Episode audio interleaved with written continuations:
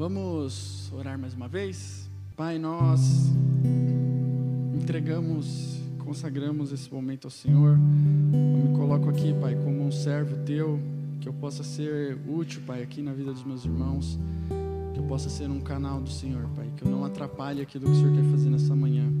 Em nome de Jesus, eu oro para que os nossos corações sejam terras férteis aqui, Pai, para as sementes que o Senhor irá lançar, e eu oro para que tudo que vem nos roubar, toda preocupação, toda sonolência, todo pensamento nos compromissos que nós temos hoje, durante a semana, que tudo isso venha, Pai, se sujeitar agora a esse momento, a Tua presença, que os nossos pensamentos estejam totalmente voltados, Pai, cativos ao Senhor. E eu oro para que o Senhor venha vencer, Pai, os nossos corações. O Senhor venha vencer o nosso orgulho, as nossas teimosias, os nossos achismos, que nós possamos realmente ser ministrados e transformados pelo Senhor nessa manhã e que nós possamos continuar, Pai, expressando louvor e adoração ao Teu nome nesse momento também, em nome de Jesus.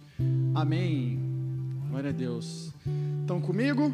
Beleza? Vamos lá? Glória a Deus. Igreja, nessa manhã quero falar com vocês sobre algo que move a minha vida, que move a sua vida Algo que realmente muitas vezes serve como combustível para a gente no nosso dia a dia, quando a gente quer começar algo, quando a gente quer dar início a algum projeto, alguma coisa nas nossas vidas, que é algo que se chama expectativa.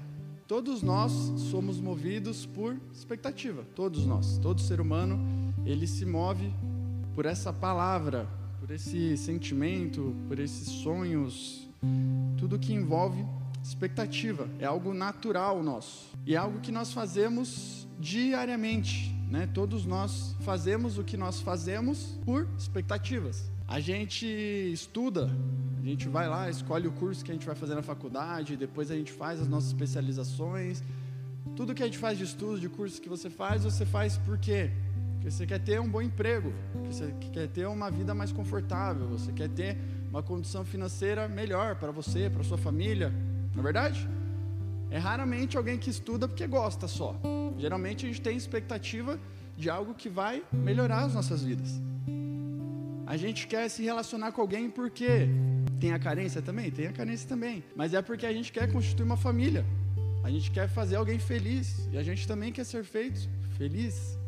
Então a gente tem a expectativa de ter família, de ter filhos.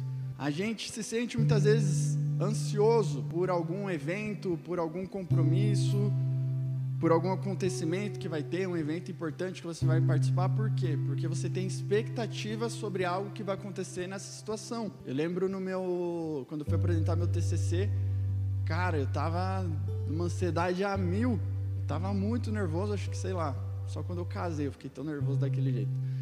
Tava num nervosismo gigantesco. Eu lembro que o pior professor da faculdade estava na minha banca, o secretário de cultura da cidade estava na minha banca. Eu falei, meu Deus do céu. Tava extremamente nervoso. E para ajudar, o menino que apresentou antes de mim, ele fazia estágio na Pinacoteca aqui. Eu fiz arquitetura, né?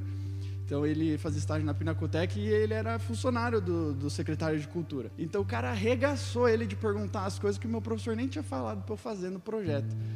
Eu falei, meu Deus do céu, lascou. Se ele perguntar essas coisas para mim, eu vou dar um beijo de todo mundo e vou embora. Né? Do ano que vem eu tô aí de novo, próximo semestre.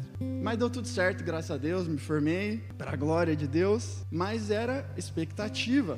A gente se mantém firme com Jesus. A gente está aqui nessa manhã e a gente persiste, às vezes mesmo não querendo, por quê? Também por amor a Cristo, mas porque a gente tem expectativas em relação ao quê?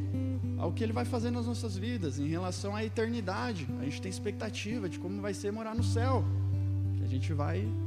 A gente não vai para o céu, na verdade o céu vem para a terra, né? Mas enfim, a gente vai estar na eternidade com Cristo. Amém? Vamos estar na eternidade com Cristo? Amém? Todo mundo? Glória a Deus. Ninguém vai, vai queimar no enxofre aqui. Em nome de Jesus. Vai estar todo mundo juntinho aqui com Cristo.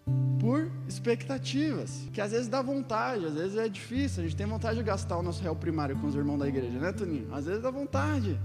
Você cometeu um crime, mas a gente persiste, a gente fica firme com Jesus.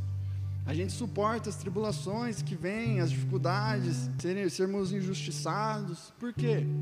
Pela expectativa que a gente tem. Então a expectativa é algo que move as nossas vidas, ela é um combustível para nós. E eu fui procurar a expectativa lá no dicionário. É, tinha duas definições. A primeira é uma situação de quem espera um acontecimento em tempo anunciado ou conhecido. E a segunda fala assim: esperança baseada em supostos direitos, probabilidades ou promessas. Nós temos direito em Cristo. Amém? Temos direitos em Cristo, direitos que foram concedidos porque nós somos filhos de Deus. Direitos que foram concedidos pelo sacrifício de Cristo na cruz. Então nós temos sim direito. Nós temos promessas em Cristo, sim ou não? Sim. Se você não conhece uma promessa em Cristo, abre sua Bíblia que você vai ver. Uma promessa: honrará o pai e sua mãe e terá longa vida na terra. Então é uma promessa de Deus. Você honra seu pai e sua mãe para que tudo te vá bem e você tenha longa vida. Então isso é uma promessa. Então nós temos também promessas em Cristo milhares de promessas que foram estabelecidas para nós na palavra de Deus. Então é natural que nós tenhamos expectativas sobre tudo nas nossas vidas. Sobre o nosso relacionamento, sobre o trabalho, sobre estudo, sobre diversas coisas, inclusive a nossa caminhada cristã. Amém? Agora o problema, igreja, é quando a gente coloca essas expectativas no lugar errado nas nossas e a gente começa ainda a usar essas expectativas. A gente começa a idolatrar essas expectativas. E aí a gente não sabe que muitas vezes a gente não consegue identificar, discernir que muitas vezes elas não vão condizer com a realidade. A gente coloca expectativas em cima de coisas que não foram geradas por Deus. Não é algo que muitas vezes Deus ele gera alguns corações que gera expectativa, que cria expectativas em nós. Isso é bom. Mas muitas vezes nós, na nossa mente, criamos expectativas que não tem nada a ver com os propósitos planos de Deus para nós. É mais ou menos aquele cara aquela mulher que tem uma certa deficiência estética, para não falar que é feio, que é feio. Então tem uma deficiência estética. E a pessoa tem um filtro assim gigantesco e ela acha que ela vai casar com o Brad Pitt, com a Marina Rui Barbosa. Mas não, né? A gente tem que alinhar as nossas expectativas. É quando a gente não estuda, a gente não faz um curso, não faz uma faculdade, não faz uma pós, não se especializa em nada, e a gente quer que Jesus coloque a gente lá no cargo de CEO da empresa, diretor, só porque você vem na igreja. A gente precisa alinhar as nossas expectativas e colocá-las no seu devido lugar. Eu já falei outras vezes e eu repito: Deus não tem compromisso, meu irmão, minha irmã, com as nossas expectativas, com os nossos sonhos, com os nossos planos, mas com a sua palavra. Deus, ele tem, ele tem compromisso em honrar a sua palavra, que ele diz e diz sobre a minha vida e sobre a sua vida. Então, quando a gente cria ali planos mirabolantes e começa a sonhar e criar expectativas em cima de diversas coisas que Deus não tem para as nossas vidas, que Deus não nos mandou fazer, Ele não tem compromisso nenhum em honrar com isso. E muitas vezes a gente cria essas, essas situações nas nossas cabeças, a gente começa a alimentar isso nos nossos corações, dá errado, a gente se frustra e pior, a gente coloca a culpa em quem? Em Deus. Então Deus olha assim e fala: Ô filhão, ô filhona, tem nada a ver com isso daí. Isso daí é de sua cabeça, você que é churuco mesmo. Tenho nada a ver com isso. Infelizmente, igreja, é comum a gente quebrar a cara por não sabermos colocar as, suas, as nossas expectativas nos seus devidos lugares. Isso é comum. Quem aqui já quebrou a cara por algo assim? Eu já, várias vezes. Várias vezes. Mas a gente também pode ver isso na Bíblia e em diversos episódios, várias passagens aqui, em várias histórias, a gente pode ver personagens que passaram por isso. Um exemplo deles foi o profeta Jonas profeta Jonas. Para quem não sabe, o profeta Jonas é aquele que foi parar na barriga do peixe, porque Deus trouxe uma palavra para ele, para ele pregar para a cidade de Nínive, para trazer arrependimento sobre essa cidade. Mas Jonas detestava essa cidade, ele queria que Deus tacasse fogo em tudo, matasse todo mundo, destruísse a cidade. E Jonas fica fugindo de Deus até que Deus manda um peixe, engole ele e cospe ele lá em Nínive. E aí Jonas ele prega para essa cidade e a cidade se arrepende. Mas Jonas ele tinha expectativa do quê? de ver o circo pegar fogo. Ele queria ver todo mundo destruído. Ele não gostava, ele detestava a cidade de Nínive. Ele detestava aquele povo. E ele não queria, como uma voz profética ali de, de Deus do seu tempo, pregar para aquela cidade, porque ele sabia, ele sabia que aquela cidade ia se arrepender. Então ele tinha expectativa do quê? De que Deus destruísse a cidade. Mas Deus vai, dá o seu jeito e manda Jonas do mesmo jeito para Jonas pregar e cumpre o, o, seu propósito. E o grande campeão, igreja, quebra de expectativas na Bíblia foi o nosso Senhor Jesus. Ele foi o campeão de quebra de expectativas. Jesus ele conseguiu, igreja, quebrar, frustrar as expectativas do povo, dos líderes religiosos da época e até dos seus próprios discípulos. Ele conseguiu frustrar e quebrar a expectativa de todo mundo a respeito dele. Você falar que eu não leio a Bíblia, vamos lá, abre sua Bíblia em João, Evangelho de João, no capítulo 10, a partir do versículo 24. João 10, 24 diz assim: Então os judeus o rodearam e disseram: Até quando você nos deixará nesse suspense? Se você é o Cristo, diga francamente. Jesus respondeu: Já falei, mas vocês não acreditam. As obras que eu faço em nome do meu Pai dão testemunho de mim, mas vocês não creem porque não são das minhas ovelhas. As minhas ovelhas ouvem a minha voz, eu as conheço e elas me seguem. E eu lhes dou a vida eterna, jamais perecerão e ninguém as arrebatará da minha mão. Aquilo que meu Pai me deu é maior do que tudo, e da mão do Pai ninguém pode arrebatar. Eu e o Pai somos um. Os judeus mais uma vez pegaram pedras com a intenção de apedrejá-lo, mas Jesus lhes disse: Tenho mostrado a vocês muitas obras boas da parte do Pai. Por qual delas querem, que me, querem me apedrejar? Os judeus responderam: Não é por obra boa que queremos apedrejá-lo, sim por causa da, da blasfêmia. Pois você, sendo, sendo você apenas um homem, está se fazendo de Deus. Jesus disse: Não está escrito na lei de vocês eu disse: Vocês são deuses? Se ele chamou deuses aqueles a quem foi dirigida a palavra de Deus, e a Escritura não pode falhar, então como vocês dizem que aquele que o Pai santificou e enviou ao mundo está blasfemando só porque declarei que sou filho de Deus? Se não faço as obras do meu Pai, não acreditem em mim. Mas se faço e vocês não creem em mim, creiam pelo menos nas obras, para que vocês possam saber e compreender que o Pai está em mim e que eu estou no Pai. Então tentaram outra vez prendê-lo, mas ele se livrou das mãos dele. Então aqui é um episódio que o povo, o povo foi confrontar Jesus e falar: Meu, para de enrolação, para de lero-lero. Você é o Cristo mesmo ou não? Você é quem estão falando que é ou não? Fala logo o negócio, joga limpo aí. E Jesus vem confrontando eles. E aí a gente vê que eles querem apedrejar Jesus, querem prender Jesus, usando a justificativa de blasfêmia. Mas a gente vê que eles tinham uma expectativa sobre o Cristo. E Jesus não era quem eles entendiam que Jesus seria, quem o Cristo iria ser. Volta um pouquinho, dois capítulos aí, no capítulo 8, a partir do versículo 12.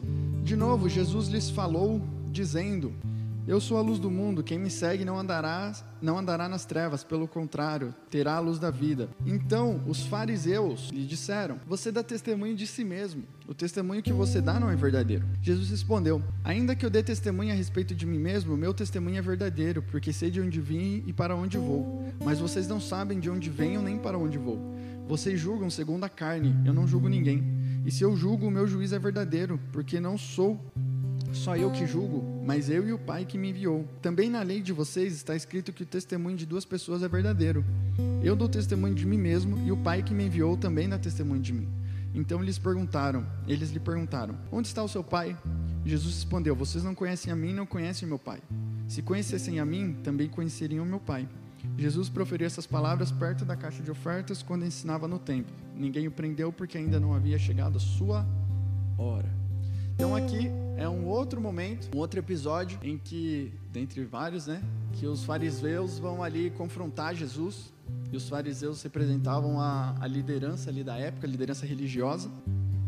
E eles vão confrontar Jesus mais uma vez, é, falando que Jesus dava o testemunho sobre si mesmo. E aí Jesus vai cita, inclusive, né, a, a lei deles para confrontá-los. Fala: vocês não não reconhecem, não me reconhecem, não reconhecem o meu testemunho, porque vocês não conhecem o meu Pai.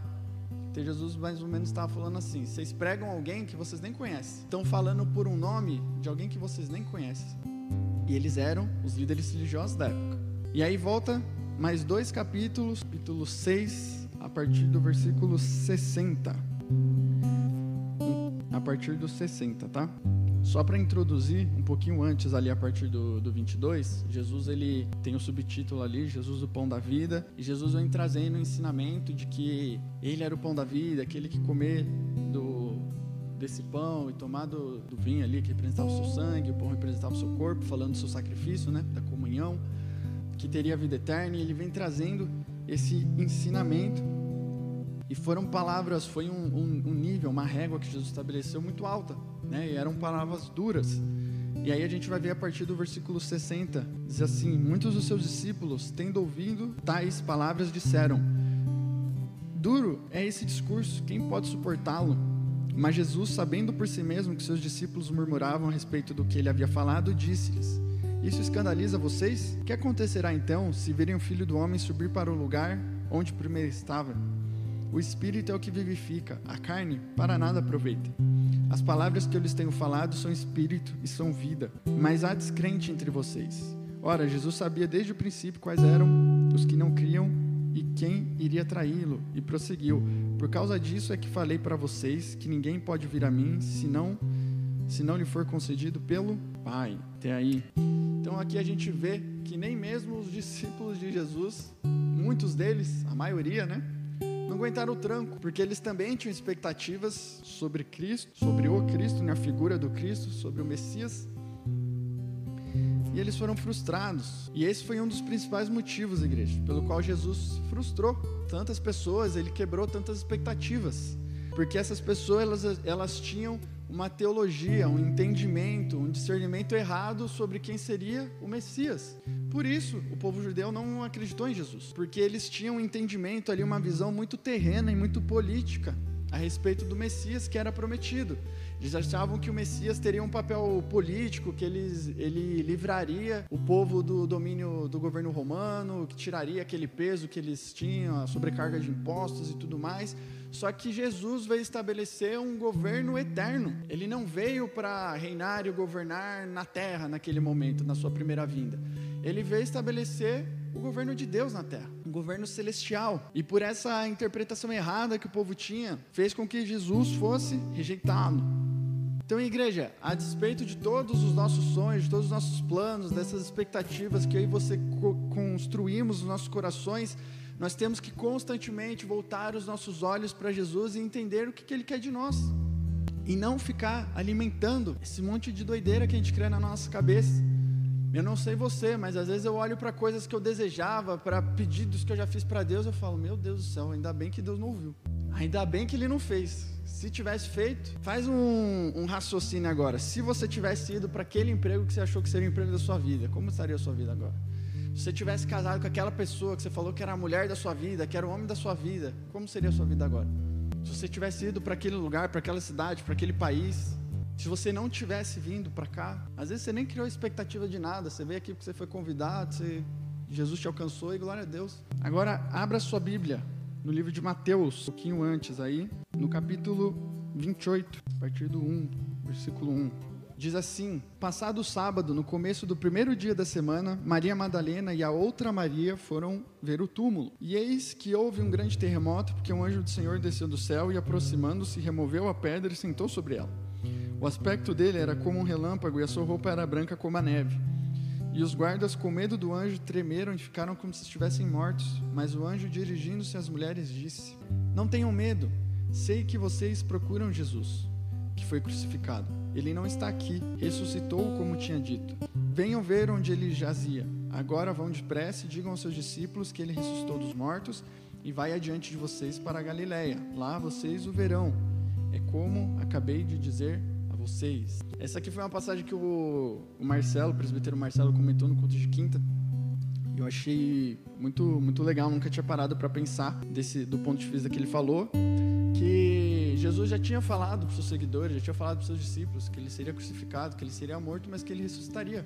E aí a gente vê que as duas Marias aqui foram no, no, no dia né, logo após ali o período que Jesus falou que, que ressuscitaria, elas foram para onde? Para o túmulo de Jesus. Mas Jesus não falou que ia ressuscitar, que elas foram visitar ali no, no, sepulcro. E aí o Marcelo comentou, foi uma reflexão muito legal, de que muitas vezes nas nossas vidas a gente está como as Marias. A gente está olhando para o lugar que Jesus não Está. Então a gente está construindo coisas nas nossas vidas, nos nossos corações, gerando expectativas e olhando para situações, para coisas, para lugares, para pessoas que Jesus não tem nada a ver. Olhando para lugares em que Jesus não está. Igreja, eu e você, a gente precisa parar. E é literalmente parar. Eu sei que hoje, nos nossos dias, é difícil a gente ouvir essa palavra, né? Parar. mas é parar para ouvir as direções e a vontade dele para as nossas vidas. Porque senão, até quando você vai querer continuar quebrando a cara e se frustrando? A vida é sua, a vida é minha. Se você tem, tem anos aí para continuar batendo a cara na parede, beleza, eu não quero isso para mim. Então, a gente tem que parar, entender e ouvir, falar: Deus, você está nisso aqui mesmo? É isso mesmo que você quer? Pô, tô pensando em fazer essa, essa sociedade aqui com essa pessoa. É isso mesmo que você quer? Tô pensando em mudar de área. É isso mesmo? Tô pensando em casar com essa pessoa. É isso mesmo? Porque senão a gente ferra a nossa vida. Aí a gente vem com frustração, aí a gente vem com uma série de coisas. E a gente fala, Deus, por quê? Por que você deixou isso acontecer? E Deus está lá, ué, estou aqui. Eu lembro uma vez que entrevistaram a filha do Billy Graham, famoso evangelista Billy Graham, entrevistaram ela lá num, num, canal de TV nos Estados Unidos, foi pouco, foi um tempo depois do 11 de setembro, e aí perguntaram para ela, aonde que estava Deus no 11 de setembro? E é uma pergunta questionável, né, cara? Por que, que Deus permitiu aquilo? E ela respondeu, falou, olha, Deus estava no mesmo lugar de quando vocês decidiram tirar as Bíblias das escolas, por exemplo. Deus estava no mesmo lugar de quando vocês decidiram excluir qualquer referência de Deus da sociedade. Deus estava no mesmo lugar. Resumindo, o que ela quis dizer? Vocês pagaram pelas suas atitudes. Vocês só colheram o que vocês plantaram. Então muitas vezes a gente está tirando Deus das nossas vidas. A gente não está deixando Ele participar. A gente vem, a gente cultua, mas Deus não opina na forma como a gente vai administrar o nosso dinheiro. Não, meu dinheiro é meu. Meu dinheiro eu administro. Eu sei como eu faço. Você não convida Ele para sua empresa, para sua área profissional. Não, isso aqui é com o pai que o pai é bom. Esse curso aqui eu sei administrar, fiz o Sebrae, fiz não sei o quê. Aqui está tudo certo. Já sei de fluxo de caixa já sei mexer com investimento, já tá tudo top. Não, a minha família, quem manda em casa sou eu, eu sei como é que é o negócio. E aí começa tudo a dar errado. E aí a gente volta os nossos olhos para Deus, quando tudo dá errado. Mas o fato é, não precisa dar tudo errado, amém? A gente precisa convidar Jesus e entregar o controle das nossas vidas para Ele. Eu quero te convidar a você abrir a sua Bíblia lá em Apocalipse 3. Apocalipse 3, a gente já está encerrando. Apocalipse 3, no versículo 19, diz assim: eu, re, eu Esse daqui é a carta para a igreja de Laodiceia. Eu repreendo e disciplino aqueles que amo, portanto, seja geloso e arrependa-se. Eis que estou à porta e bato. Se alguém ouvir a minha voz e abrir a porta, entrarei em sua casa e cearei com ele e ele comigo. Essa é uma passagem muito famosa, né, que a gente usa ali até para evangelismo, né? Falou, oh, Jesus está à porta, está batendo, se você abrir o seu coração, ele vai entrar e tudo mais. E é uma verdade, mas tem um detalhe curioso aqui, é que a gente vê que essa era uma carta para uma igreja da época, a igreja de Laodiceia, mas também é uma carta ali profética, enfim, que serve para os nossos tempos. E a gente vai ver Jesus falando: Eis que estou à porta e bato. Agora vamos pensar: se alguém já está dentro do ambiente, ele bate na porta? Bate ou não? Não. Você já está no ambiente, você não bate na porta. Você bate na porta, você está onde? Do lado de fora para você entrar. E essa era uma carta para quem, igreja? Para uma igreja. Era uma igreja da época. O que a gente consegue entender com isso? Que a igreja estava funcionando. A igreja estava com seus compromissos. A igreja estava tudo redondinho, andando, bababá, tudo redondinho. Não que a gente vê que essa é uma carta que Jesus vem repreendendo, né? Mas a igreja estava funcionando. Só que Jesus estava do lado de dentro ou do lado de fora? Estava do lado de fora. E a gente tem que fazer uma reflexão. Aonde está Jesus? Aonde Cristo está nas nossas vidas, onde Cristo está no nosso culto. Será que se o Espírito Santo saísse daqui e nem tivesse aqui no nosso meio, a gente ia perceber? Essa igreja não estava percebendo, porque Jesus estava lá na porta, ó, estava lá perto do bozinho, lá batendo na porta, falou: deixa eu entrar aí para participar aqui com vocês. Vocês deixarem assim, deixa só, só entrar aqui mesmo, eu, que o culto é para mim mesmo, né? E essa é uma reflexão que a gente tem que fazer nas nossas vidas, igreja qual é o lugar que Cristo está na minha vida e na sua vida. Deus ele está do lado de fora, batendo na porta, ele está do, do lado de dentro, participando e governando e conduzindo os seus sonhos, os seus planos. Se Deus frustrar a sua expectativa, meu irmão e minha irmã, Ele vai continuar tendo seu coração? Será que se Ele pegar esse sonho tão grande que você tem, Ele amassar e jogar fora, Ele vai continuar tendo seu coração? Essa é uma pergunta que eu faço para mim. Sendo bem sincero, não sei. Eu poderia dar uma de espiritual aqui. Eu estou pregando, poderia falar, tenho meu coração, mas eu não sei. Que às vezes a gente é igual o Pedro. A gente fala, Jesus, Tamo fechado aí. Nem que se precisar morrer, eu morro. Aí o primeiro Uber que cancela a viagem já era, já foi, já, já xingou a mãe, a avó, a filha, a família inteira do cara. Igreja, não estou querendo pregar aqui um Deus mau, um Deus sanzinza, que não liga para os seus sonhos, para os seus desejos, para o seu coração, mas é que a gente precisa desejar que Ele esteja acima de qualquer coisa nas nossas vidas. O padrão de Cristo é muito alto. Ele fala tudo aquele que amar mais a sua mãe, sua família. Se a gente amar mais o nosso negócio, se a gente amar mais o nosso corpo, se a gente amar mais nosso, os nossos cargos, os nossos títulos, a nossa influência, a gente não está amando a Cristo. Ele precisa estar acima de qualquer coisa nas nossas vidas. Eu quero encerrar com uma pergunta. Você ama e deseja mais a presença de Jesus, apesar de qualquer outra coisa? Até que nada mais importe, tudo der errado se nada do que você programou e que você sonhou acontecer, e Deus tiver algo completamente diferente para a sua vida, você vai continuar desejando a presença de Jesus? Feche seus olhos. Eu quero fazer uma oração para você que veio aqui e você nunca entregou a sua vida a Jesus, ou você está vindo e você sente a necessidade de reafirmar a sua aliança com Ele. Talvez você tenha olhado e tenha falado: É, Jesus não está tão no centro assim da minha vida, não. Acho que Ele não é o Senhor da minha vida. Porque quando nós chamamos Cristo de Senhor, Ele é Senhor. E o Senhor quer dizer que Ele é o Senhor de toda a nossa vida. Ele é Senhor dos nossos corações, do nosso trabalho, da nossa vida ministerial, dos nossos relacionamentos, do nosso dinheiro, da nossa família. Ele é o Senhor de tudo. Eu quero te convidar para você repetir essa oração, realmente entregando os seus caminhos a Ele. Diz assim, Senhor Jesus, nessa manhã eu entrego o meu coração, eu entrego a minha vida, eu entrego os meus sonhos, meus planos e as minhas expectativas ao Senhor. Eu te reconheço, te reconheço como meu único e suficiente, Senhor e Salvador. Obrigado, Jesus Obrigado, Jesus, pelo teu sacrifício, pela tua entrega na cruz, por ter ressuscitado e por ter me reconciliado com o Pai.